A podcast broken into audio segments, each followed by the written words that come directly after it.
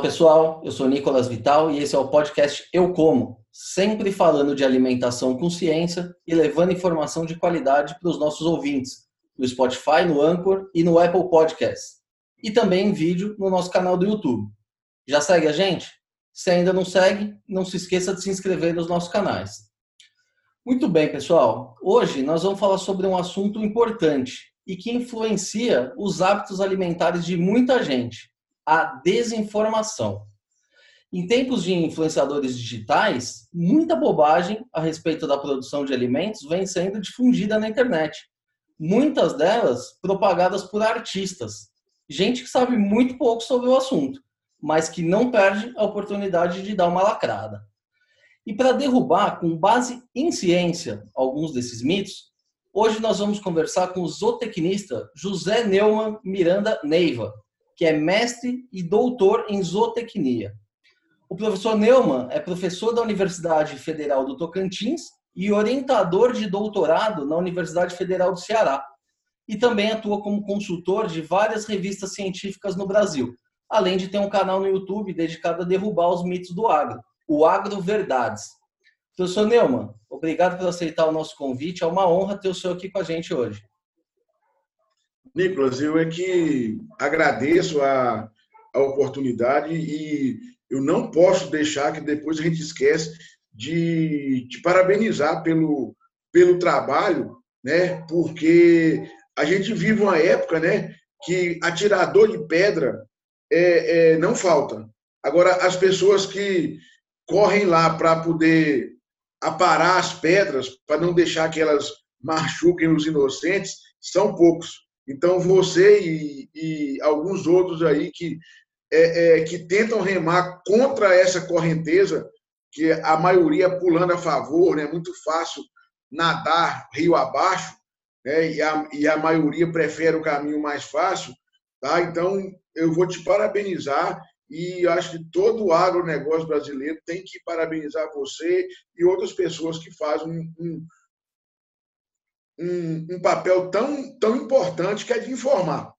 Numa época que é, é, eu não digo nem que é desinformação, não. É contra-informação. Porque desinformação eu perdoo. A pessoa está falando uma coisa que ela não sabe. Mas alguns sabem e informam o contrário.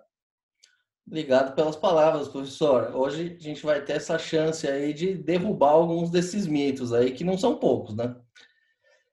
Então vamos lá, professor, ah, para a gente começar aqui do, do mais recente, né? Nos últimos tempos, a cantora Anitta vem dando várias opiniões aí sobre o agronegócio, em especial sobre a produção de carnes.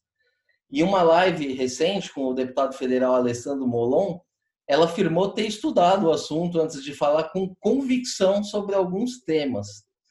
Nós vamos assistir aqui alguns trechos e aí eu gostaria que o senhor comentasse essas declarações dela. É, existe também a questão da além do ruralista, né, agropecuária, criação de gado. Hoje em dia no Brasil existe mais gado do que gente. Existe mais gado do que gente. Eu estava estudando isso hoje para eu poder me meter nesse assunto e eu vi que existe mais cabeça de gado que cabeça de pessoa. E aí a gente vê o como o nosso consumismo está é, tá, tá sendo é, exagerado e desnecessário. Para começar, ela diz que existe mais gado do que gente. Isso é um problema, professor?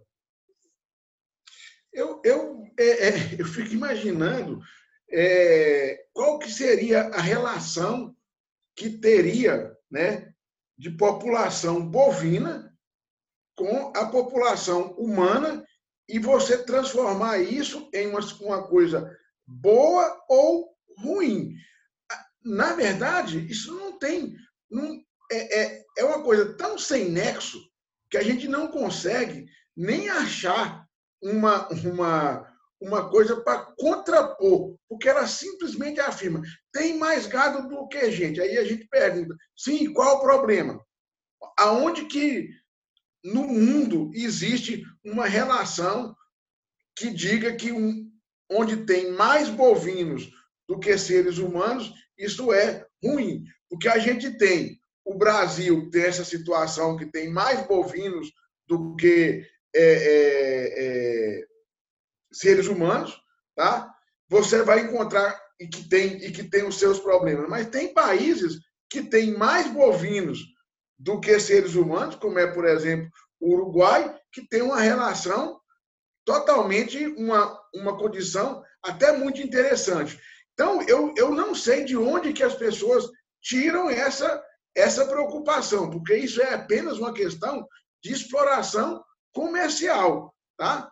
Você não ter, se, se os bovinos, se você estivesse tirando gente para colocar é, bovinos, a gente poderia até imaginar que seria um problema. Mas normalmente os bovinos eles existem em países como o Brasil em função da sua baixa densidade populacional. À medida que as populações vão, vão é, é, aumentando, isso vai ultrapassar. Mas o Brasil, quando a gente pega, são nós pegamos 8 milhões de, é, é de quilômetros quadrados, né? 8,5 milhões de quilômetros quadrados, com 200 milhões.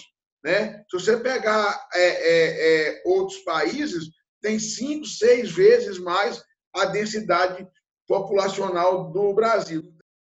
Lembrando que tem vários países desenvolvidos, como a Nova Zelândia, que tem muito mais ovelha do que gente e também lá não tem problema nenhum. Né? Bom, vamos a mais um trecho aqui do, dessa entrevista da Anitta com, com o deputado Molon. Para quem não sabe, é, essa parte eu estudei, é, vou falar de maneira bem é, simples, tá? O peido da vaca, o peido de uma vaca, ele é muito poluente para o nosso ar. Então, a cada vaquinha que está ali soltando seus gases é um, é um dano para o meio ambiente gigantesco. Professor, aqui ela fala que o peido da vaca é poluente. O que, que o senhor tem a dizer sobre isso? Ô, Nicolas, isso aí é, é um dos maiores mitos que nós temos hoje no mundo com relação a principalmente a questão do aquecimento global, tá? Há muita má vontade, tá? Das pessoas divulgarem as verdades sobre as questões é, ambientais. Tá?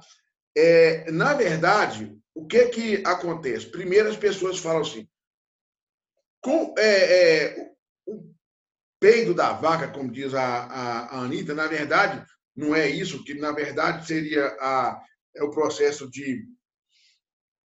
Os ruminantes ele tem uma câmara, que é o rumen, que é uma câmara fermentativa, tudo que ele come é digerido por micro-organismos. Ele praticamente não faz nada. Então, as bactérias ruminais vão degradar aquilo ali. É uma cama que vai fermentando e ela vai crescendo. E o subproduto daquela fermentação são ácidos graxos voláteis que são absorvidos. Então, o, o, a fonte de energia do bovino é basicamente ácidos graxos, gordura, né, vamos assim dizer. Só que são ácidos graxos de cadeia curta. Quando você faz esse processo de, de fermentação, você libera muito hidrogênio e aí as bactérias pegam alguns carbonos e absorvem esse, esse íon hidrogênio para que não acidifique o meio. Produz metano, que é o CH4. E esse metano ele é perdido por eructação, ou vamos no popular, a vaca dá um arroto e aquele produto ele é, é, é, ele é eliminado. E isso aí, quando o pessoal foi medir, o, o, o metano, tá? ele é um, um, um, composto muito mais que se, se você for relativ, relativizar ele com o CO2, ele é um, um poluente muito mais potente do que o CO2, né, ou gás carbônico. E aí as pessoas começaram a falar. Ah, os bovinos produzem metano, que é não sei o quê, é 20 vezes, 30 vezes. Aí cada um põe um valor lá. E o que é que acontece? Na verdade, ele é mais potente, sim, mas ele é produzido em muito em quantidade muito menor. Para você ter ideia de todos os gases de efeito estufa que são emitidos, é, é, que são lançados na atmosfera por ano, apenas 13,5% é metano, entendeu? Então, mas só que não é metano, é equivalente CO2, 13,5% de equivalente CO2 oriundo do metano, que a gente trabalha sempre com CO2, transforma tudo em CO2 para poder medir os gases de efeito de estufa. É 13,5. Quando você pega desses 3,5, desse 13,5, fala assim, sim, mas o metano é 13,5, é, é, uma, é uma quantia significativa. Sim, mas quanto que vem dos bovinos? 22%. Então, o que vem de, de dos bovinos para aqueles gases de efeito de estufa, aqueles 13%, é 22% daqueles 13,5%, que vai dar algo em torno de 3% do, do, é, é, é, do total de gases de efeito estufa que são lançados na atmosfera são oriundos dos bovinos. Se a gente pegar o rebanho brasileiro, são 200 milhões, tá? Você vai ver que ele representa em torno de 12,5% né, do, do rebanho mundial. Se você pegar agora 12,5% de 3 pontos percentuais, você vai ter meio por cento dos gases de efeito estufa no mundo são oriundos do metano desses bovinos. E aí, o, o, o Nicolas, então, como que nós vamos eleger uma espécie que é responsável por 0,5% dos gases de efeito estufa que são lançados na atmosfera anualmente, como se você passar um dia sem comer carne, você está ajudando a salvar o planeta. Então, é de uma é, é, incoerência, e aí nós vimos que o quê? Veio a pandemia, veio a Covid-19, acabou as cidades limpas, água limpa e tal, e os bovinos, que eu saiba, continuam vivos, continuam pastejando, continuam emitindo metano, e o mundo começou a ver nas, nas fotos, é, é, é, nessas fotos aéreas, nessas imagens aéreas aí, diminuindo a poluição, o tempo limpo. Então, a, a, a Covid-19, não que importante nem dizer que foi bom, claro que não foi, foi terrível, mas dentro do, do, do terrível que ela está sendo, ela também está mostrando para as pessoas outras coisas que elas precisam de ver. Essas, esses mitos né, da agricultura ser a grande responsável pela destruição do planeta, porque a agricultura não parou, mas a poluição diminuiu significativamente. Então. Agora a gente vai ver um outro vídeo aqui em que ela entra em questões ainda mais técnicas, hein? Sobre a produção de leite. Vamos ver. Para você tirar leite da vaca todo dia de manhã, para o resto da vida, ela tem que estar tá grávida para sempre, né? E ele, como assim? A vaca dá leite. E aí eu falei, não, gente. A vaca, ela, ela não dá leite assim. A vaca não é um bicho que sai dando leite do nada. A vaca, para ela dar leite, ela tem que estar tá grávida ela tem que ter um filho. E aí o meu amigo ficou chocado assim. E aí, doutora, a vaca precisa estar tá grávida para produzir leite? É isso mesmo?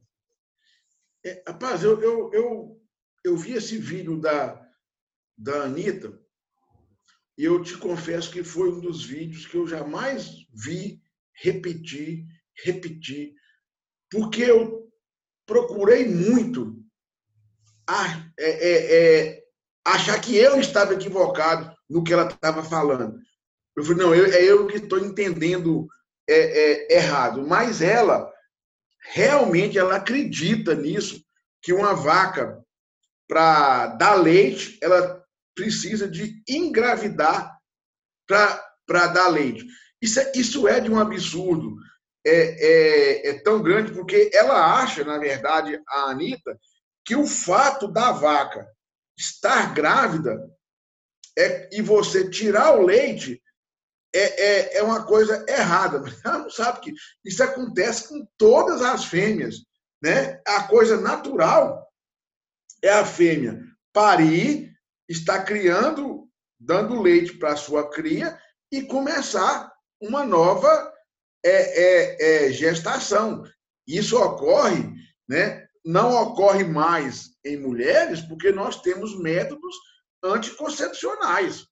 Mas eu que sou do interior de Minas Gerais, numa região muito pobre, que nasci na década de 60, a minha, onde foi quando começou a, a, a ter controle é, é, da natalidade e métodos contraceptivos, a minha mãe criou todo mundo grávida, dando leite grávida. Era né, um, um filho mamando e o outro gestando. Então, eu fico imaginando de onde que a Anitta tirou que isso é uma coisa é, é, equivocada.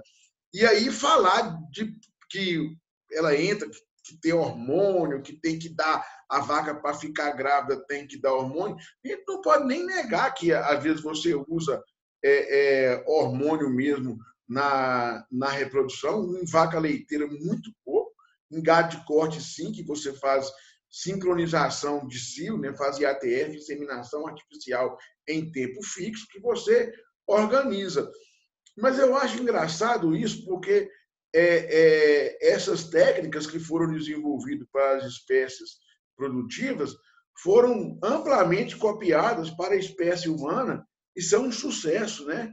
É uma maravilha aquelas mulheres que não podem é, engravidar usar desses hormônios para organizar o seu ciclo é, é, reprodutivo e poder ter um filho. Então, é, é, eu acho engraçado que uma coisa que é, é, é super normal, tá? por ser humano, se você faz com um animal, é um absurdo. Eu acho que a gente está com a inversão de, de valores é, é, é, muito grande, né? porque são práticas que a, a espécie humana adota depois que faz com os animais, a espécie humana passa a adotar. Mas aí vira, vira um absurdo falar que a vaca está dando leite, está grávida, que ela precisa de estar tá grávida. Ela não precisa, mas é natural que ela esteja, porque ela vai parir, vai começar uma, é, é, é, uma nova gestação e continuar né, produzindo leite. Vamos aproveitar para derrubar mais algumas falas dos cientistas do Projac.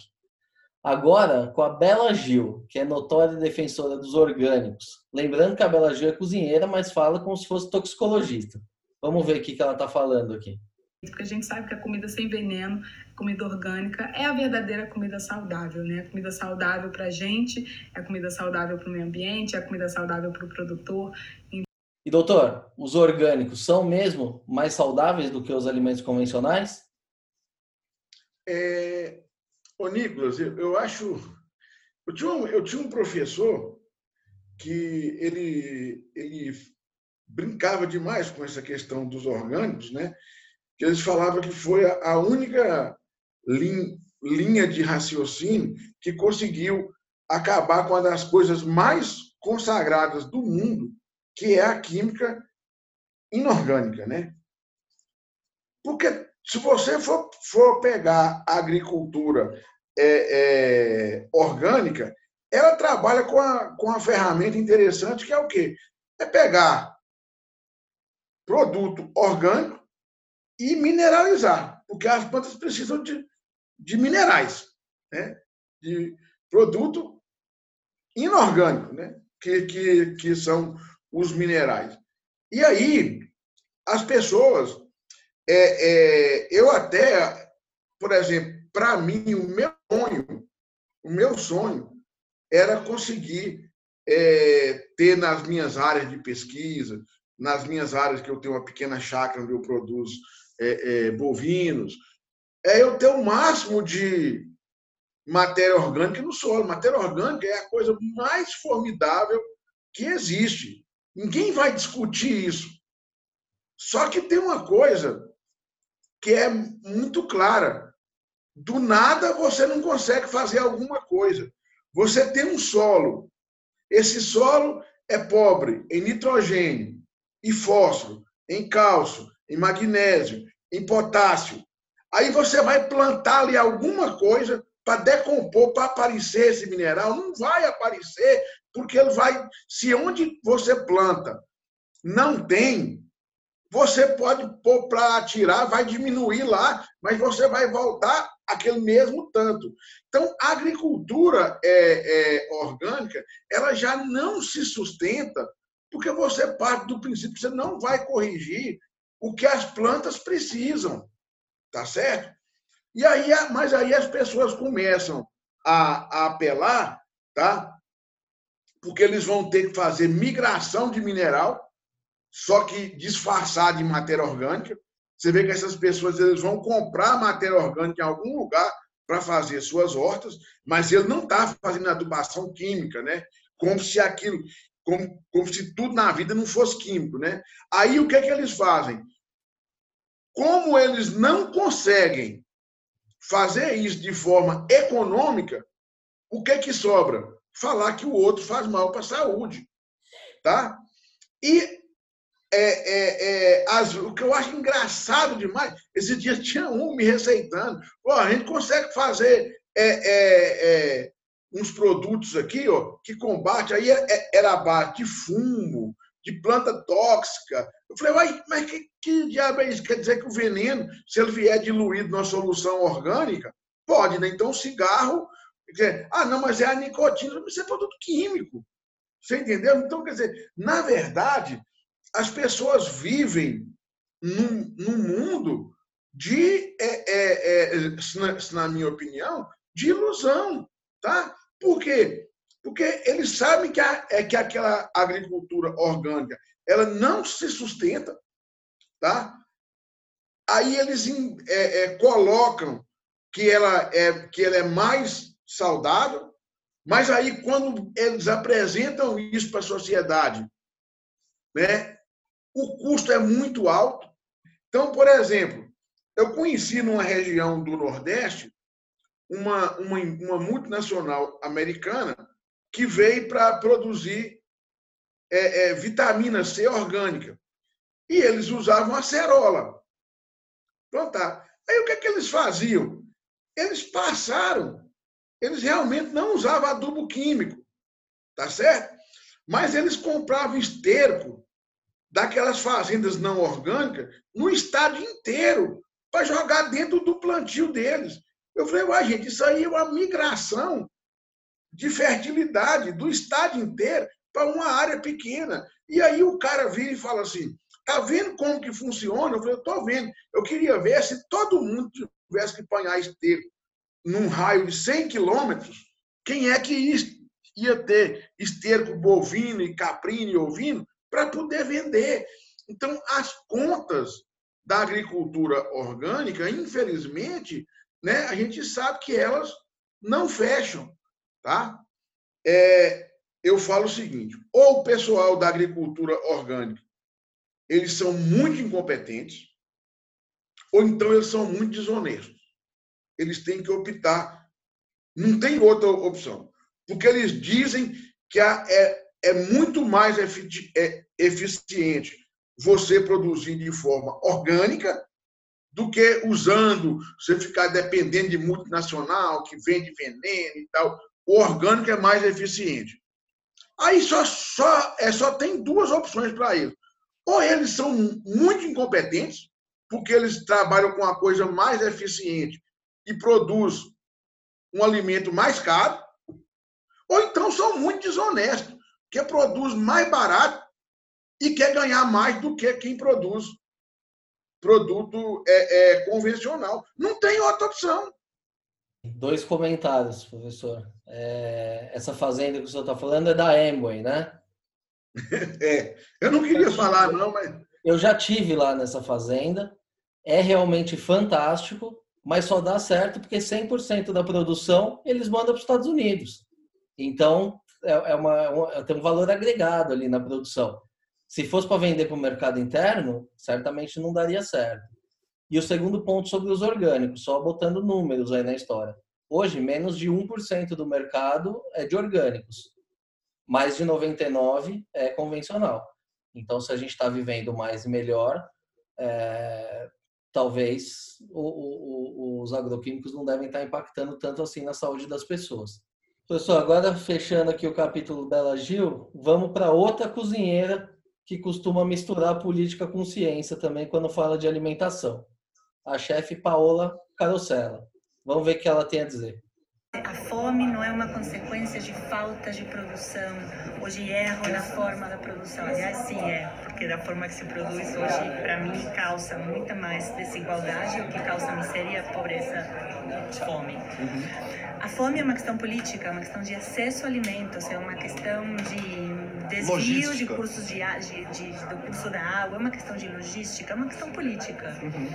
É, então, eu sou contra essa PL porque ela é um retrocesso para o Brasil, é um retrocesso para a agricultura brasileira, que ela tem um potencial de transformar-se em agroecologia muito uhum. forte. Bom, doutor, ela diz aqui que a fome é uma questão política. Na tua opinião, o modelo de agricultura hoje em vigência no Brasil é o que causa desigualdade no país? Olha, eu é, é eu fico até satisfeito dela ter falado é, é, isso que a fome é. Porque se ela falasse que estava faltando alimento, eu ficaria até mais, é, é, mais, mais preocupado. Agora, uma coisa eu falo, não é se o pessoal passa fome no Brasil, não é por questão de política agrícola. Pode ser outras políticas, né, sociais, etc. e tal, mas, é, de novo, né, é uma é, é, incoerência, porque ela fala assim: a questão da fome no, no Brasil e na fome no mundo é uma questão política. E esse modelo de. Então, se ela me provar que esse modelo de agricultura é que está tornando o mundo pobre, eu Aí eu, eu passo a discutir com ela. Mas enquanto ela não me provar isso, eu só posso te dizer o seguinte: não fosse o modelo de agricultura que nós temos hoje, morreria muito mais gente. Porque o agronegócio ele não consegue resolver problema de distribuição de renda ele já faz demais, que é produzir a cesta básica na parte de alimentação mais barata do mundo. Se isso aí não for suficiente, agora querer que o agro resolva outros problemas, tá? E essa senhora achar que se mudar o sistema, tá certo? Se mudar o sistema de produção do nosso convencional para o orgânico vai melhorar. É a primeira vez que tem alguém passando fome e eu falo assim: vou resolver o seu problema, vou aumentar o preço dos alimentos. Porque o que ela está falando é isso. E olha que eles não são cobrados para produzir em escala.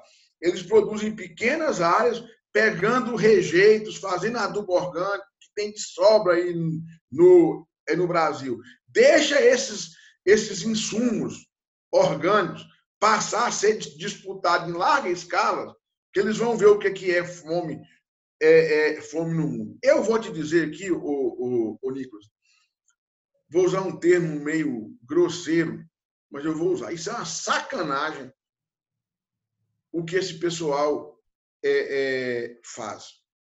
Você sabe por quê? Porque é, é, isso é de uma covardia. O cara, é, isso é a melhor coisa do mundo. É bom demais você defender a agricultura orgânica. Você sabe por quê?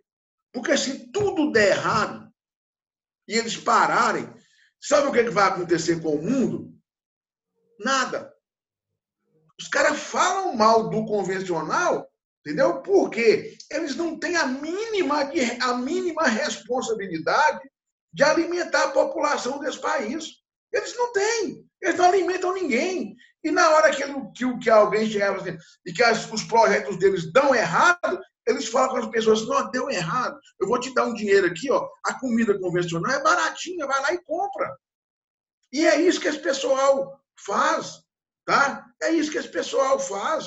O, o Brasil tem aí, gente, nós temos 13% do território brasileiro foi feita é, é, é, é, reforma agrária, foi dar terra para essas pessoas. Por que, que eles não vão lá ajudar esses, essas pessoas? Eu falo isso porque eu conheço assentamento. Eu já fiz trabalho em assentamento.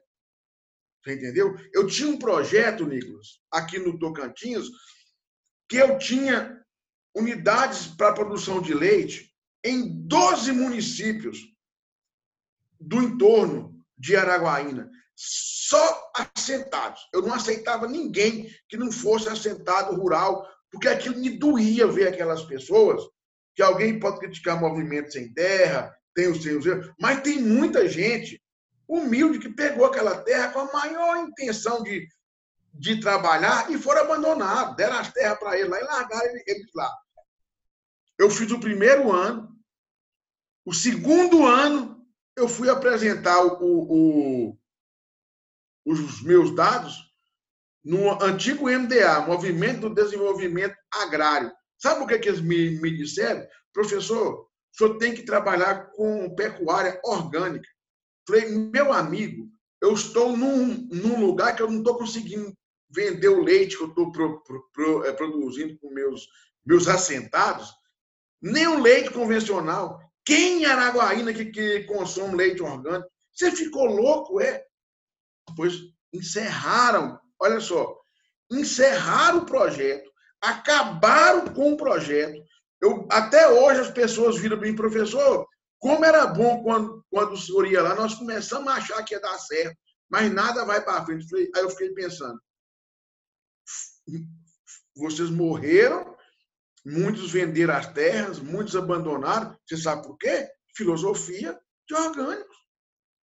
O MDA não aceitava que eu trabalhasse ensinando o povo usar ureia, superfosfato simples. E eu nunca fui radical. Sempre falava com eles, pô, tem que pegar o esterco, tem que pôr e tal, que esse orgânico é muito importante, vamos tentar jogar uma. Eu, eu não era, mas não, quer dizer, as pessoas matam projetos. Aquilo até hoje, se tiver uma coisa que eu tenho birra desse, dessas é, é, ideologia radical, foi esse projeto.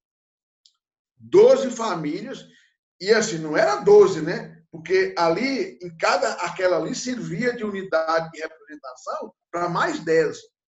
Né? Então, ali você pode pegar no mínimo 120 pequenos produtores assentados rurais que precisam, que foi barrado o projeto, porque eu não me adequava e não acreditava na tal da agricultura orgânica. Você entendeu? São essas coisas que eu acho que essas pessoas não têm consciência. Mas eles fizeram isso lá no MDA naquela época, isso em 2011, que eles fizeram isso lá e que não podia, que não podia, que não podia. Mas eles nunca vieram aqui saber o que aconteceu com essas 120 famílias. Eles nunca vieram. E o que eles defendem, e defendem aos gritos, é que isso é impossível, uhum. que daqui a pouco todos vamos morrer de fome, uhum. que não vai alcançar. É... Ignorando toda a pesquisa científica, a pesquisa de campo que existe nessa área, né? Ignorando um monte de coisas, ignorando e deixando de ouvir um monte de organizações é, que são muito importantes e que são necessárias que sejam ouvidas. Eles falam que, na verdade, esse risco de câncer não existe, sendo que, de fato, está comprovado que existe. Doutor, a Paola falou que é comprovado que os agroquímicos causam câncer. Se isso é verdade, todos os governantes do mundo estão vendidos ao sistema, como é que é isso? Por que, que ninguém toma uma atitude? É, eu acho engraçado, né? É, e essas pessoas vêm normalmente da Europa e o, o, o uso dos produtos é, é engraçado. Eu estava lendo, né? sobre o, o glifosato. Aí o, o, o, Macron falou que o, o glifosato é cancerígeno e que ele vai dar cinco anos para eliminar o uso do glifosato. Eu falei assim, mas eu imaginava que o dia que você descobrisse, é, é, é, é descobrisse que alguma coisa é cancerígena, eu imaginava que era suspensa o uso de imediato. Não é isso? Não. Eles, vão esperar mais cinco anos, outros países vão, esperar dez. Então, é, é, na verdade, né, o, que, o que a gente é, é, é tem né, é que esses países de clima é, temperado, né, clima frio, tá? eles têm uma coisa que é o inverno, que elimina praticamente tudo. Então, a necessidade de, de, de utilizar produtos para controlar pragas é muito menor do que o Brasil. E mesmo assim, quando a gente trabalha por quilo de produtos ou por habitantes, eles usam muito mais do que o Brasil. Aí essa turma fala assim: o Brasil gasta tantas toneladas, a Itália gasta tantos. Mas, mas peraí, vamos ver a, a população de um e vamos ver a população né, do outro. Quando você transforma é, é, em habitantes, você vê que o Brasil gasta bem menos. Tá? E é, é, o que a gente vê, na verdade, e que isso aí é, é um fato que ninguém precisa de, de, de duvidar, é que à medida que você vai deixando de. Você lança outros produtos, você lança outros, você elimina alguns, tá? e aí você começa a fazer campanha para que outros países não utilizem. Isso é uma coisa puramente, puramente comercial. Então, quer dizer, é muita hipocrisia e assim, e muita desinformação que passa para o, o, o para o povo. Né?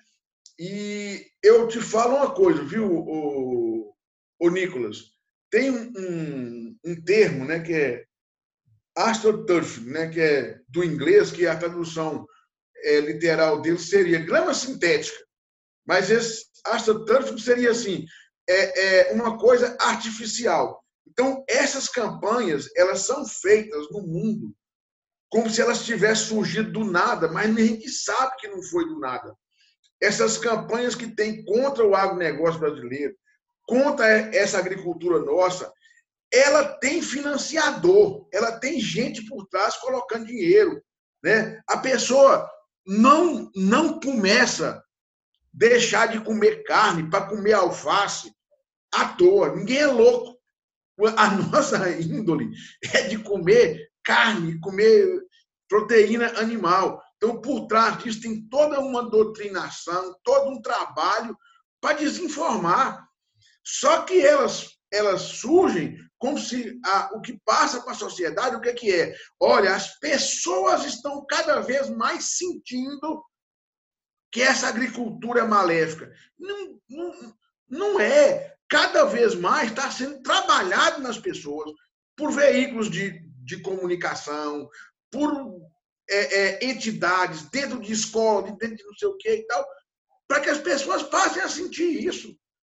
As pessoas não conhecem o agro, elas jamais iriam, entendeu? Elas jamais iriam ter essa, essa atitude se por trás disso não tivesse todo um processo arquitetado, organizado e muito bem pensado. Porque você está vendo que o, o agro hoje no Brasil, todo, tá, todo mundo está em crise, Graças a Deus, o agro está garantindo comida para o brasileiro e para boa parte do mundo. E mesmo assim, o que é que o agro ganha? Pedra na cabeça. E quando eu falo isso, Nicolas, eu não sou defensor de produtor. Que, ó, tem gente, tem produtor que faz coisa errada, tem, tem ó, em toda classe. Você é jornalista. Tem jornalista, colega seu, que se você vê na rua, você vira, você não tem que sim que encontrar. Eu sou professor, tem professor que, que é, é racista, é homofóbico, não sei o quê. Não, eu, eu não estou dizendo que é, é, é o setor que só tem santo, não. Ele é um setor como outro qualquer, que tem pessoas que fazem as coisas certas e tem pessoas que fazem as coisas erradas. Mas a maioria faz a coisa certa. A maioria procura acertar. Vai errar? Vai, mas eu acho uma injustiça o que o Brasil faz com as pessoas que põem uma comida com tanta qualidade e tão barata na mesa é, é, de todos aí a cada dia.